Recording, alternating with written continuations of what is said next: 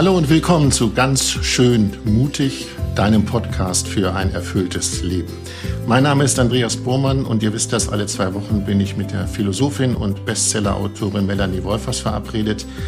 Wenn man so will, reden wir über viele Facetten des Lebens. Bevor wir sagen, worüber wir reden, ein Hallo nach Wien. Hallo Melanie. Hallo Andreas nach Hamburg. Wir wollen heute über etwas reden, was wir alle kennen. Wir wollen über Entscheiden reden, sich entscheiden. Und bevor ich mit dir jetzt spreche, habe ich drüber nachgedacht und habe gedacht, eigentlich ist Entscheiden ja was Schönes. Man hat die Wahl. Man kann sich entscheiden für das eine und für das andere. Man hat eine gewisse Freiheit. Ich fange mal persönlich an, Melanie. Gab es in deinem Leben eine Entscheidung, wo du die Wahl hattest, aber die Wahl wurde eigentlich auch zur Qual, weil du dich nicht entscheiden konntest? Ja, nicht nur einmal. Also sehr lebendig ist mir in Erinnerung nach dem Abitur, was studiere ich? Ähm, mich haben ganz, ganz viele Dinge gereizt. Musik, Biolandwirtschaft, Medizin, Theologie. Und einerseits war das natürlich faszinierend, dass sich da so verschiedene Möglichkeiten vor mir ausgebreitet haben und ich wählen konnte. Und andererseits gab es die Qual der Wahl, denn ähm, ja, die, die Möglichkeiten haben mich irgendwie auch ein Stück überfordert. Mhm. Und ich wusste, wenn ich das eine wähle, muss ich das andere ausfallen lassen. Und woher weiß ich, dass ich richtig entscheide? Gut, darüber wollen wir reden in der nächsten halben Stunde. Qual der Wahl ist ein schönes Stichwort. Äh, hast du dich denn immer so entschieden, dass du danach sagen konntest, ja, das war richtig? Ähm, das ist jetzt natürlich schwierig, das ist eine sehr globale Frage. Also so im Blick auf die großen Entscheidungen merke ich schon. Also mhm. äh, so im Blick auf das Studium, im Blick auf äh, Beruf, im Blick auf Lebensentwurf, im Blick merke ich, ja, da bin mhm. ich dankbar und zufrieden, dass ich mich so entschieden habe. Ich würde dich gerne fragen, wenn du Lebensentwurf sagst, ähm, wie war das mit der Entscheidung, ich verlasse den Bereich der Wissenschaft und schließe mich einem Orden an? War das eine Entscheidung, wo es auch eine Qual der Wahl gab?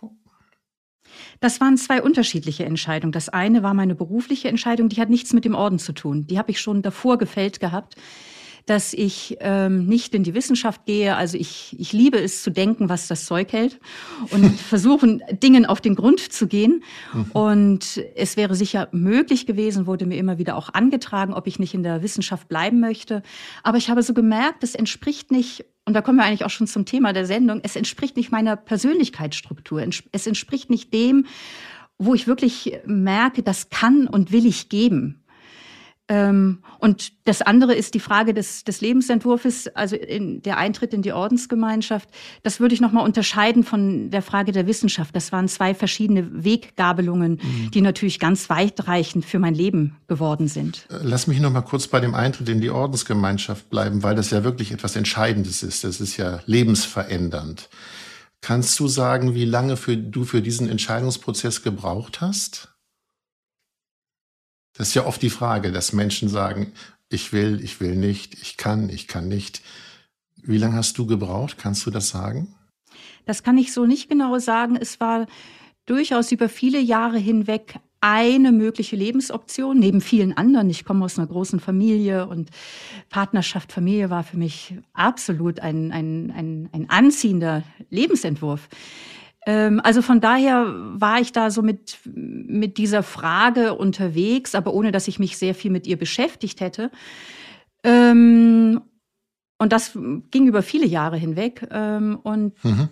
dann ist so langsam die Gewissheit gewachsen, ja, ich möchte ein Leben führen, gemeinsam mit anderen, mich engagieren für, für ein Stückchen menschlichere und bessere Welt und ein Leben führen aus Stille und Gebet das war so ein, eigentlich so ein langsamer Prozess. Es gab jetzt nicht irgendwie so eine entscheidende Reflexionszeit, wo ich gemerkt habe, so, das ist jetzt dran, sondern es hat sich so allmählich entwickelt wie so eine Blüte, die sich langsam öffnet. Mhm. Und irgendwann war sie da und ich wusste, ja, das ist es.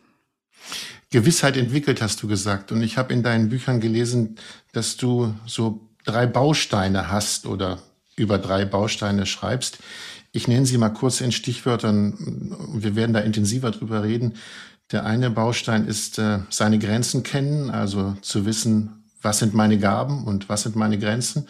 Den zweiten hast du, glaube ich, so genannt, immer eine Orientierung, ein Ziel haben, bevor ich mich entscheide oder auch, was mir gefallen hat, äh, seiner Sehnsucht Raum geben.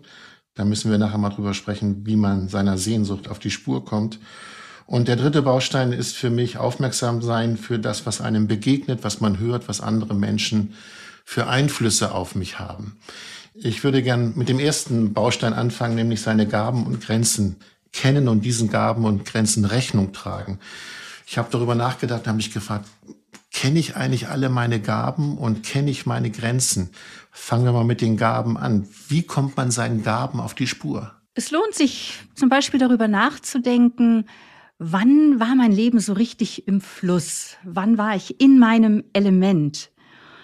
Und da so verschiedene Situationen sich vor Augen zu führen, aufsteigen zu lassen und dann mal so zu erkunden, ja, welche, welche Gaben, welche Fähigkeiten sind da zum Tragen gekommen. Weil das mhm. ist so ein Wesenselement von, von unseren Gaben und Fähigkeiten und in jedem schlummern ja Potenziale, dass sie gewissermaßen danach lechzen, zum Zug zu kommen, zum Tragen zu kommen. Sie wollen verwirklicht werden. Dort, wo wir unsere Gaben ins Spiel bringen, das, was wir uns angeeignet haben im Lauf des Lebens, dann hält Lebendigkeit und Freude in unser Leben Einzug. Und wir tun Dinge, die, die für andere eben auch eine Bedeutung haben. Wir bringen das, was, was nur wir geben können. Das, da steckt auch eine Erfahrung von Sinn eben drin. Und deswegen lohnt es sich, mhm. auf solche Zeiten zu schauen, wo war mein Leben im Fluss, um dann zu fragen, okay, welche Gaben und Fähigkeiten kamen da zum Tragen? Ich erinnere mich an das, was du vorhin erzählt hast, in, als du gesagt hast, die Wissenschaft ist nicht unbedingt mein Bereich. Ich habe sehe noch andere Möglichkeiten. Hast du da deine Gaben entdeckt, dass es nicht nur die Wissenschaft ist, sondern auch etwas weitergeben, etwas zu erklären? War das deine Entdeckung? Jetzt verstehe ich die Frage nicht ganz, weil in der Wissenschaft gibt man ja auch Dinge weiter. Hm, aber du hast vorhin so schön erzählt, die Wissenschaft hat dich schon interessiert, aber du hast in dir etwas anderes noch gespürt und ja. entdeckt. Und mhm. ähm, ja. das, da muss es ja was gegeben haben, wo du das Gefühl hast, damit bin ich womöglich, ich sag's mal so, glücklicher. Mhm. Ein großes Wort, aber damit bin ich womöglich glücklicher. Und deshalb ändere ich meinen Lebensweg, ja. Mhm. Ja, das ist tatsächlich, also diese Entscheidung, nicht in der Wissenschaft zu bleiben, betrifft tatsächlich diesen ersten Baustein, über den wir reden. Was kann ich gut? Was ist meine Persönlichkeitsstruktur? Wo sind meine Grenzen?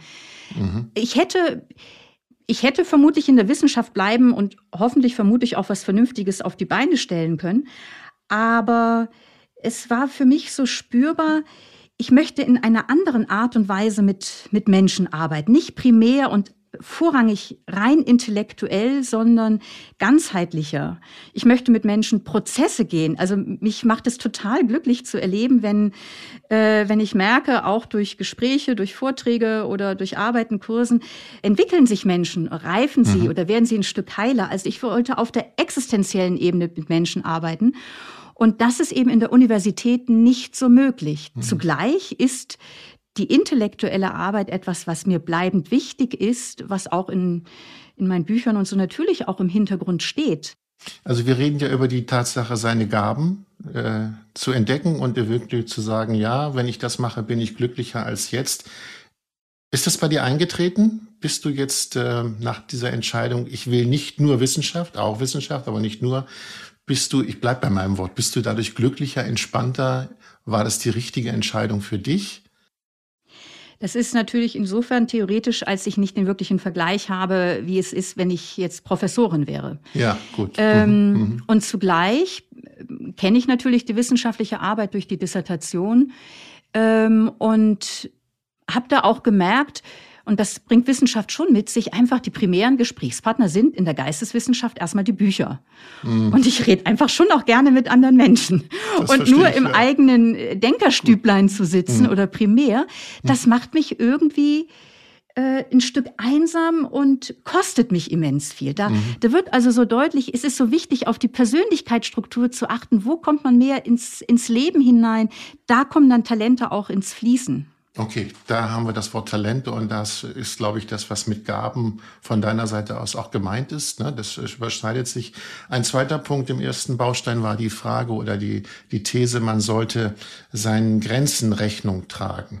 Ich habe das so gelesen und so verstanden, dass es passieren kann, dass man seine eigenen Grenzen überschreitet in seiner Entscheidung, also sich mehr zumutet, als man wirklich leisten kann. Und dann geht es einem nicht gut. Dahinter steht ja, ja die, die Frage, kenne ich meine Grenzen? Ja, wo sind meine Grenzen? Das kann ich oder das kann ich nicht. Inwieweit ist das wichtig, wenn ich mich entscheiden muss, meine Grenzen zu kennen? Das Wissen um die eigenen Grenzen ist ganz basal, um eine tragfähige Entscheidung zu treffen. Denn, also in einem Bild gesprochen, ein Haus ist erst dann stabil, wenn es auf einem guten Fundament steht. Nur dann wird es nicht von einem Sturm oder einem großen Fluten hinweggerissen. Und ähnlich ist eine Entscheidung nur dann gut aufgestellt, wenn sie zum einen eben auf den Gaben fußt und auf der anderen Seite die Grenzen berücksichtigt, sonst steht sie auf tönernen Füßen, wenn man sich für etwas entscheidet, was nicht den eigenen Fähigkeiten entspricht oder wofür man nicht die zeitlichen Reserven hat, dann manövriert man sich sehenden Auges in eine Situation der Überforderung und des Scheiterns. Und von daher ist es ganz wichtig, ähm, ein Gespür zu haben dafür, was geht mir gut von der Hand und wo tue ich mich schwer mit? Wo sind Kräftegrenzen, wo sind zeitliche Grenzen? Also das, das zu wissen und das dann auch wirklich zu berücksichtigen, das ist dann ja nochmal ein anderer Punkt. Man weiß ja, ja manchmal, ich, das kann ich nicht, aber macht es trotzdem. Mhm, du musst mir mal helfen. Ich weiß nicht, ob das stimmt, aber ich habe in einem deiner Bücher gelesen, dass du ein Mensch bist, der auch gerne Grenzen überschreiten möchte, der sich ausprobieren möchte. Was ist mit dir passiert oder was ist die Erkenntnis, deine Erkenntnis persönlich, wenn du ein Mensch bist, ich möchte diese Grenzen überschreiten, ich möchte mehr erreichen? Was ist passiert? Ja, da komm. das stimmt, das schreibe ich mal im Buch. Ja, ich bin ein Mensch, der ganz viel vom Leben will. Ist das eine Formulierung, die das genau umwirft, diesen ersten Baustein? Ich will viel vom Leben, das heißt, für mich muss alles grenzenlos sein. Ist das gesund? Aha. Ich wollte das ja auch gerade problematisieren. Ja, das ist schön, gut. Mhm. So viel Selbstreflexion habe ich schon, dass das nicht nur gesund ist. Ähm, ja. Und so viel Erfahrung im eigenen Leben. Also das ist für mich ein Lernprozess gewesen. Ich bin sicher ein Mensch, der äh, einfach äh, erstmal Grenzen ansieht als etwas, die sind da, um sie zu überwinden. Und ich glaube, das ist ja auch ein Stimulans, der uns als Menschen kennzeichnet. Würden wir nicht Grenzen überschreiten wollen, dann säßen wir heute noch auf den Bäumen. Es gibt keine Antibiotika und keine Impfung gegen Corona. Mhm. Also wir sind von unserem Bewusstsein her darauf ausgelegt, Grenzen zu überschreiten. Und zugleich leben wir eben auch in einer begrenzten Wirklichkeit und sind endlich. Und für mich ist das ein Lernprozess gewesen, zu entdecken, dass Grenzen eben nicht nur dafür da sind, sie zu überwinden oder zumindest auszuweiten, sondern Grenzen können auch einen Lebensraum markieren, der einen gut leben lässt. Mir ist einmal das Wort wichtig geworden. Ich höre gerne auf die deutsche Sprache oder überhaupt auf Sprache, weil in der so ein Weisheitswissen drin steckt. Das Wort Umfriedung. Ein altes Wort für Grenze. Grenzen mhm. können einen Lebensraum markieren, innerhalb dessen ich in Frieden leben kann. Und umgekehrt renne ich auf Dauer gegen eigene Grenzen an, der körperlichen Kraft, der Begabung, der zeitlichen Reserven, dann ist das eigentlich eine Kriegserklärung gegen mich selbst, eine Entscheidung gegen mich selbst. Und mhm. das führt in Überforderung, in Depression, in ein ungutes Leben. Das Wort Umfriedung geht mir gerade durch den Kopf und ich habe das Bild einer wunderbaren Wiese, die von lauter Knicks, also Büschen und Bäumen umfriedet ist und da drin herrscht dann Frieden. Ist das das, was du meinst, dass man in der Umfriedung in seinen eigenen Grenzen mit sich Frieden geschlossen hat? Genau. Und das ist mhm. ein Weg. Ich glaube immer wieder auch ein lebenslanger Weg, weil der Knick ist ja fest gepflanzt, aber mhm. unsere Grenzen, die verändern sich ja auch durch Krankheit, mhm. durch Alter, durch neue Lebensumstände. Also immer wieder neu auch einfach Grenzen zu entdecken und zu lernen, sie zu akzeptieren, ist ja durchaus auch, auch nicht einfach. Und zugleich ja. ist das ein wunderschönes Bild, was du bringst, nämlich da ist ein Lebensraum mit ganz viel Vielfalt innerhalb der Knicks, eine ja. bunte Wiese. Wir müssen mal all den Hörerinnen und Hörern, die nicht aus Norddeutschland kommen, erklären, was ein Knick ist. Ein Knick ist nämlich eine, wenn man so will, eine kleine Erdaufhäufung wie ein kleiner Wall. Und auf diesem Wall sind Büsche und Sträucher gepflanzt und somit sind die Felder umgeben von Knicks vom Wind geschützt. Ich hoffe, das haben wir jetzt so erklärt, dass das auch Menschen aus dem Süden begriffen haben, was ein Knick ist. Jedenfalls ist ein Knick eine Art von Umfriedung eines Gebietes. Wir haben jetzt über den ersten Baustein gesprochen. Was kann ich? Was sind Gaben und Grenzen? Und ich würde gerne dir die Frage stellen, Andreas, gibt es in, in deinem Leben eine Erfahrung, die du erzählen magst, wo du sagst, ja, da gab es Möglichkeiten, die ich hätte ergreifen können, aber ich habe sie nicht ergriffen, auch wenn es vielleicht von außen her attraktiv gewesen wäre, weil ich gemerkt habe, nee, es passt nicht. Mhm. Davon gibt es bestimmt mehrere. Eine wesentliche ist sicherlich immer die berufliche Entscheidung, wie bei dir auch. Eigentlich wollte ich mal äh, Fotograf werden und hatte mich dann so entschieden, mich zu bewerben bei verschiedenen Hochschulen. Und ich wollte das, aber die Mappen waren immer nicht schön genug und nicht gut genug. Und durch einen Zufall bin ich dann in den Journalismus gerutscht. Und ich weiß gar nicht, ob der Zufall letztendlich so gut war. Und im Rückblick kann ich sagen, ich habe vielleicht äh, zu früh aufgegeben. Um meinen Gaben bin ich nicht gefolgt. Ich hätte vielleicht etwas ehrgeiziger, etwas äh, bestimmter sein sollen. Aber wer weiß, was dann heute wäre. Und eine andere Geschichte, wo ich das Gefühl habe, ja, das wollte ich nicht. Wenn man jung ist, so Anfang 20, dann verliebt man sich und dann denkt man, ja, Liebe ist Besitz und Liebe will man nicht und versucht irgendwelche Dreierkonstellationen. Also man hat furchtbare Sachen gemacht. Und ähm, ich glaube, das waren alles grenzüberschreitende Geschichten, die nicht glücklich gemacht haben. Aber man wollte das. Das war irgendwie angesagt. Du musst doch nicht. Man kann doch auch zwei Frauen oder zwei Männer und wie auch immer lieben. Aber das ist lange her. Jetzt würde ich gerne zu der Frage kommen, wenn ich mich entscheide, vor der Entscheidung stehe, sollte ich ein Ziel vor Augen haben, eine Orientierung. Wir sind eigentlich nah dran, wo wir eben waren. Kann diese Orientierung auch sein, etwas, was mit der Vergangenheit zu tun hat? Kann diese Orientierung sein, ich werde jetzt geweckt dadurch, dass ich mich erinnere? Nehmen wir mal meinen Fall, ich erinnere mich, ich mache das doch nochmal mit dem Fotografen. Also, dass das für Orientierung sorgt, die Vergangenheit? Ja, es kann sein, dass zum Beispiel durch unser Gespräch oder weil du in eine schöne Fotoausstellung gehst, die auf einmal aufsteigt, wow, das war doch eigentlich mal eine Leidenschaft von mir. Mhm, in genau. Bildern genau. Atmosphäre einzufangen oder ich weiß nicht, in welche Richtung du da unterwegs warst. Also so auf eine alte Leidenschaft aufmerksam zu werden, wo du merkst, das hat meinem Leben Sinn und Bedeutung vermittelt und das war für mich wertvoll. So eine Erinnerung kann in einer aktuellen Situation zum Beispiel dazu beitragen, dass du sagst, und ich nehme mir jetzt Zeit und mache nochmal einen Volkshochschulekurs mhm. ähm, und lerne da neue Techniken, wie man heute fotografieren kann. Also so, der Punkt ist, denke ich, bei diesem zweiten Element, was will ich? Entscheidungen ähneln ja so Weggabelungen. Und mal so angenommen, ich bin im Auto unterwegs und komme da zu einem Kreisverkehr und bin dann im Kreisverkehr, wo drei Abzweigungen abgehen, ähm, was weiß ich, nach Ochsböhl nach Hintertupfing und Handewitt. Und wenn ich nicht weiß, wo ich hin will, dann fahre ich im Kreisverkehr und fahre im Kreisverkehr und fahre im Kreisverkehr und finde keine Abfahrt, weil ich nicht weiß, wo ich hin will. Und ähnlich ist das in Entscheidungssituationen. Wenn ich nicht weiß, was für mich wichtig ist, und das ist nicht immer unbedingt ein bestimmtes Ziel, aber wenn ich nicht weiß, was für mich von Bedeutung ist, was mir wertvoll ist, worauf es mir ankommt, dann werde ich mich ganz schwer tun mit Entscheidungen, weil dann habe ich keine Kriterien, um abzuwägen, diese oder jene oder die dritte Alternative. Mhm. Sehnsucht Raum geben, liest man in deinen Büchern. Welche Sehnsucht soll da Raum bekommen? Kann das eine ganz alte Sehnsucht sein? Muss das eine gegenwärtige Sehnsucht sein? Welche Bedeutung hat eine Sehnsucht, wenn ich mich entscheide? Also das ist eine Frage von Begriffsdefinition, denke ich, wie man Sehnsucht, Sehnsüchte, Wünsche versteht. Also ich denke, im, in der menschlichen Seele oder in der Psyche lassen sich so verschiedene Tiefenschichten von Beweggründen unterscheiden. Da gibt es so Tageswünsche, Bedürfnisse, die sagen, Mensch, ich hätte jetzt Lust auf ein Eis. Ähm, oder Dinge, die mir unterkommen, weil ich sie gerade in der Werbung sehe und sage, Mensch, das wäre doch eigentlich, das hätte ich gerne.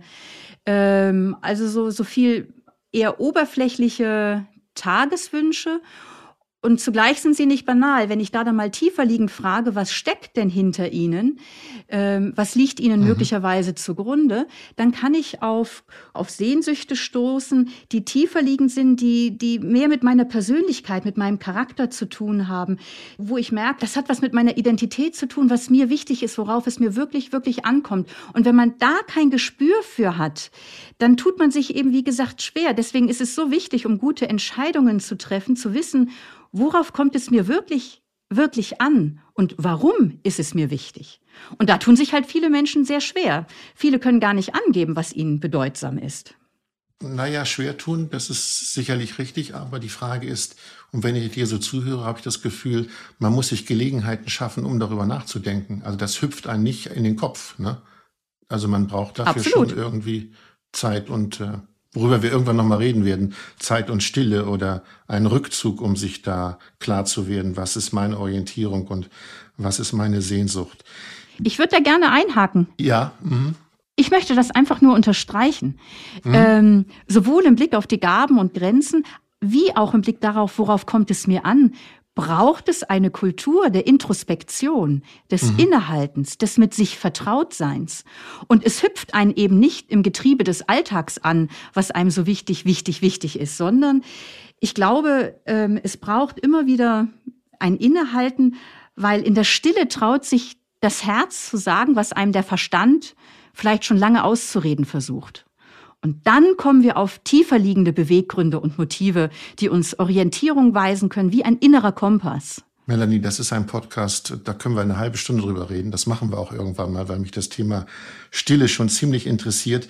Bei dem dritten Baustein, da muss ich sagen, da habe ich einen Satz nicht verstanden, aber da hilfst du mir bestimmt. Der Satz da ist, ganz Ohr zu sein für das, was einem begegnet. Dann habe ich gedacht, Ohr zu sein für was, äh, für das, was einem begegnet. Was meinst du? Ja, manchmal spreche ich in Bildern. Das schätzen wir alle. Hast du vielleicht schon mitbekommen, gell? Ja. Ähm, ja, genau. Was möchte ich damit sagen? Du hast es in der Einleitung vorhin einfach nüchterner und konkreter gesagt.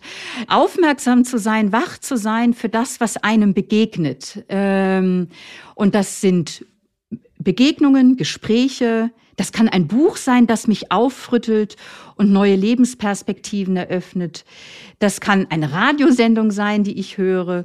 Elemente, die, die eben von außen auf mich zukommen. Wenn wir Entscheidungen treffen, leben wir ja eben immer auch in Beziehungen. Die ersten zwei, ich, ich, ich sag's, vielleicht gehe ich nochmal auf die ersten zwei kurz ein. Was kann ich und was will ich? Da richtet man ja so den Scheinwerfer ins eigene Leben, ins eigene Ich. Und jetzt gilt es, den Scheinwerfer nach außen zu richten, weil wir leben ja immer in einem Kontext, wir leben in Beziehungen und ähm, in einer Welt, wo unsere Entscheidungen auch Einfluss auf andere haben. Und das ist natürlich ganz elementar, dass wir, wenn wir vor Entscheidungen stehen, die Augen aufmachen für das, was bietet das Leben gerade an Möglichkeiten, welche Spelle spielt es zu, aber auch, wo bin ich gefordert, wo braucht mich jemand. Hm, das heißt, äh, andere Menschen können meine Entscheidungen in die oder die Richtung ja anstoßen? Natürlich. Hättest du deine Frau nicht kennengelernt, hättest du sie nicht geheiratet. Das stimmt. Also mal sehr einfach gesagt. Was auch eine Entscheidung war. Da hast du recht. Ja, das war, gab es auch ja, ich vermute. Ja, also, ja, ja, ich, hm. ich versuche mal einen kleinen Sprung zu machen. Du bist ja nun eine Ordensfrau und in deinen Büchern ist auch zu lesen, äh, der Wille Gottes. Spielt der bei der Entscheidung eine Rolle? Anders gefragt, kann der Wille Gottes mir sagen, was für mich richtig ist? Ja, das ist auch eine eigene Podcast-Sendung wert. Also ich okay, meine, das ist ja die Frage, was du unter Wille Gottes verstehst. Also viele das hast denken, du geschrieben. Das hast ja, du geschrieben. Ja, ja, ja, ja, ich weiß. Und da gibt's ja ganz viele Vorstellungen, was es meint. Manche denken so an eine Stimme aus dem Off, die einem jetzt offenbart, was zu tun ist. Und das ist es in keinster Weise, sondern über die drei Aspekte, über die wir gerade gesprochen haben. Was kann ich, was will ich, was soll ich? Das sind auch drei Weisen, in denen sich sozusagen göttlicher Wille artikuliert oder das, was ähm, ich, ich bleibe mal bei dem Thema Sehnsucht vielleicht nochmal. Mhm. Aus dem christlichen Glauben heraus steckt in jedem Menschen eine göttliche Innenseite. Ähm, ein innerer Kompass, der uns den Weg zu einem erfüllten Leben weisen will. Der christliche Glaube spricht vom Heiligen Geist. Und deswegen gibt es den großen Spruch, den ich großartig finde, von der Mystikerin Teresa von Avila. Wer nicht weiß, was er will, weiß nicht, was Gott von ihm will. Das heißt, nach dem zu fragen, was im Sinne Gottes ist oder was der letzten ultimativen Wirklichkeit entspricht, heißt immer auch nach dem wahren, tiefen eigenen Wollen zu fragen.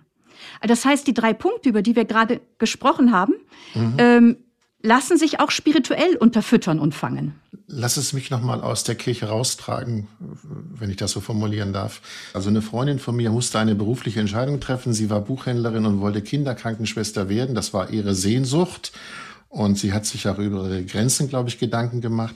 Trotzdem war sie sich nicht sicher, ist ins Kloster gegangen und kam wieder nach drei, vier Tagen und sagte, jetzt weiß ich es, ich werde Kinderkrankenschwester, Gott hat mir geholfen. Welche Rolle kann denn Gott spielen, wenn ich eine Entscheidung treffen muss? Kann ich in die Kirche gehen oder kann ich mich zum Gebet oder wie auch immer niederlassen und sagen, Gott, sag mir, was ich zu tun habe? Geht sowas? Also es ist immer die Frage, was, wie erwarte ich denn, äh, dass, dass sich jetzt göttlicher Wille irgendwie mir zeigt? Also was, was mir ganz wichtig ist, im christlichen Glauben oder im biblischen Glauben oder ich glaube auch überhaupt in einer spirituellen Verankerung ist es nicht so, dass äh, dass diese letzte Wirklichkeit uns unsere Entscheidung abnimmt. Biblisch gesprochen, Gott möchte erwachsene Menschen, ähm, die selber entscheiden. Also sich zu wünschen, Gott, jetzt sag mir, was ich tun soll, halte ich für einen infantilen Wunsch, einen nachvollziehbaren, aber einen infantilen Wunsch, wo ich möglicherweise einfach Verantwortung delegieren will, anstatt wirklich auch zu schauen, okay, selbst verantwortet die eigenen Gaben und Grenzen auszuloten, die eigene Sehnsucht zu erkunden, in der sich auch so etwas wie eine göttliche Dynamik ausdrückt, die Augen aufzumachen, was fordert die Situation hier und jetzt von mir, wo bin ich aufgerufen, für Menschen da zu sein oder eine Chance zu ergreifen und dann zu versuchen, diese drei Bausteine in eine gute Balance zu bringen. Für mich als Christin bedeutet das, ich wäge diese drei besprochenen Bausteine einer tragfähigen Entscheidung betend ab, also gewissermaßen im Licht Gottes. Und wenn ich dann in meinem Herzen bei einer konkreten Alternative spüre, ja, diese Alternative ist stimmig, sie passt, hier wachsen oder hier steigt Friede und innere Freude in mir auf, dann ist das für mich ein Zeichen, diese Alternative ist im Sinne Gottes. Und dann kann und darf ich auf die Stimme meines Herzens oder auf die Stimme meines Gewissens hören und eine entsprechende Entscheidung treffen. Wenn ich jetzt die halbe Stunde Revue passieren lasse in meinem Kopf, spielt eines eine große Rolle, nämlich die Frage, habe ich den Platz dafür, mir Gedanken zu machen? Habe ich die Stille? Habe ich den Rückzug, darüber nachzudenken? Und ich denke, das ist ein Thema für einen gesonderten Podcast. Und Melanie, darauf freue ich mich. Für heute würde ich gerne Tschüss sagen und wir hören uns demnächst wieder. Tschüss, Andreas.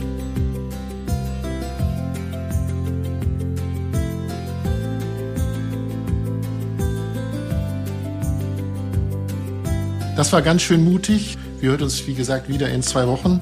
Und wenn ihr keine Folge verpassen wollt, dann macht ihr folgendes, dann abonniert ihr den Podcast in einer App eurer Wahl, die habt ihr bestimmt. Und wir freuen uns natürlich über Lob, Kritik und viele, viele Sternchen.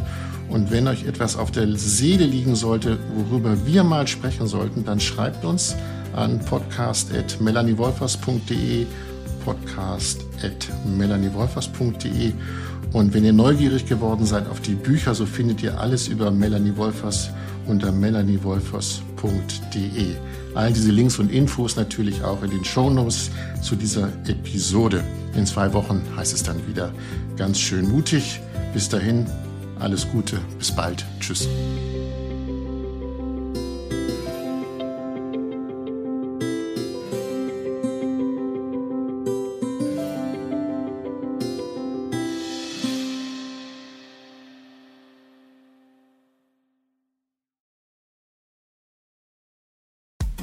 Frauenstimmen.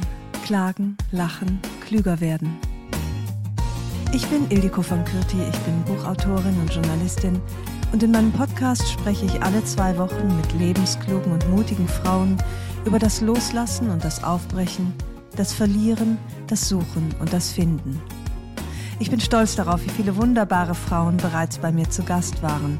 Unter ihnen Stefanie Stahl, Maria Furtwängler, Annika Decker oder Gerburg Jahnke und ich freue mich auf alle, die noch kommen. Ihr könnt Frauenstimmen überall dort hören, wo es Podcasts gibt. Herzlich und hoffentlich auf bald. Eure Ildiko.